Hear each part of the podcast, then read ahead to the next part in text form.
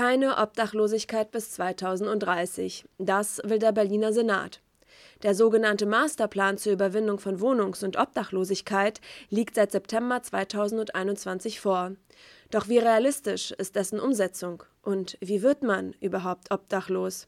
Das konnten wir in einer Untersuchung oder in mehreren Untersuchungen zeigen, ähm, dass Menschen, die eine seelische Erkrankung haben, häufiger wohnungslos sind. Dr. Stefan Gutwinski ist Oberarzt im St. Hedwig Krankenhaus und betreut als Psychiater und Psychotherapeut in der Tagesklinik Wedding auch Obdachlose.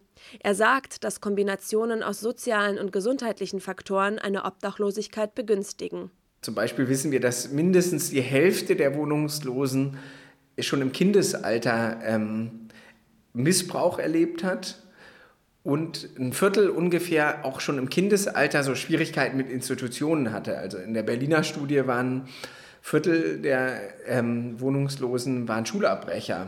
Also wo man schon sagen kann, so Schwierigkeiten im System anzukommen, scheint es dann schon sehr früh gegeben zu haben. Oft sei es ein schleichender Prozess, nach einem Jobverlust zum Beispiel, Zunächst würden sich Menschen Unterstützung holen, etwa im Bekanntenkreis. Wenn aber die Scham wachse, nach Hilfe zu fragen oder diese anzunehmen, bliebe einigen am Ende nur ein Ausweg die Straße. Das bestätigt auch Olaf Schüssler. Er ist Teamleiter der mobilen Einzelfallhilfe am Zentrum Zoo der Berliner Stadtmission. Es sind ganz oft Ängste, die eine Rolle spielen. Ähm, den Konflikt ausweichen, der Anstrengung ausweichen, es bequemer haben und das Gefühl, dass man ähm, das Problem lösen kann, indem man mit immer weniger zufrieden ist. Also zuerst ist es die schlechtere Wohnung, ähm, dann ist es das äh, wenigere Geld und irgendwann ist man mit gar keinem Geld zufrieden. Ich glaube, das ist ein wichtiger Faktor, dieses Akzeptieren der Situation. Und es geht so ein bisschen schlimm ist ja okay. Und dann wird aus ein bisschen schlimm immer ein größeres Schlimm. Und ähm, irgendwann ähm, ist man in der Situation auf der Straße und akzeptiert das irgendwie auch. Jürgen Mark, Leiter der Notunterkunft Franklinstraße in Charlottenburg, sagt, dass auch Menschen, die aus einer Haft entlassen werden, häufig ohne Wohnung dastünden.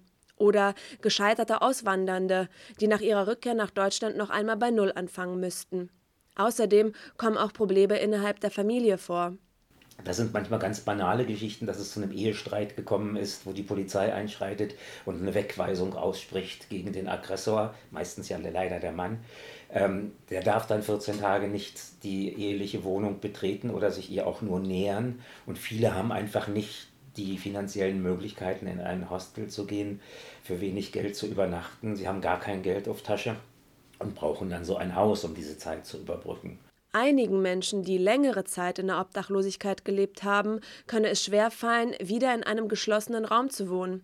Hierdurch würden manche erneut auf die Straße geraten. Man muss ja auch diese Stille dann aushalten, wenn die Tür zu ist. Und äh, dieses, dieses ähm, äh, das Leben wieder in die Hand nehmen, ja? einkaufen gehen, sauber machen, Müll runtertragen, so Sachen, äh, wenn man die 20 Jahre oder welchen Zeitraum auch immer nicht gemacht hat, dann ist das ganz schwer wieder zu erlernen. Dennoch, die meisten Menschen ohne festen Wohnsitz seien sich ihrer Lage bewusst und wünschten sich Hilfe, um dauerhaft von der Straße zu kommen. Einer der Gründe, warum sie diese Hilfe in Berlin nicht immer bekommen, ist ein politisches Problem. Olaf Schüssler.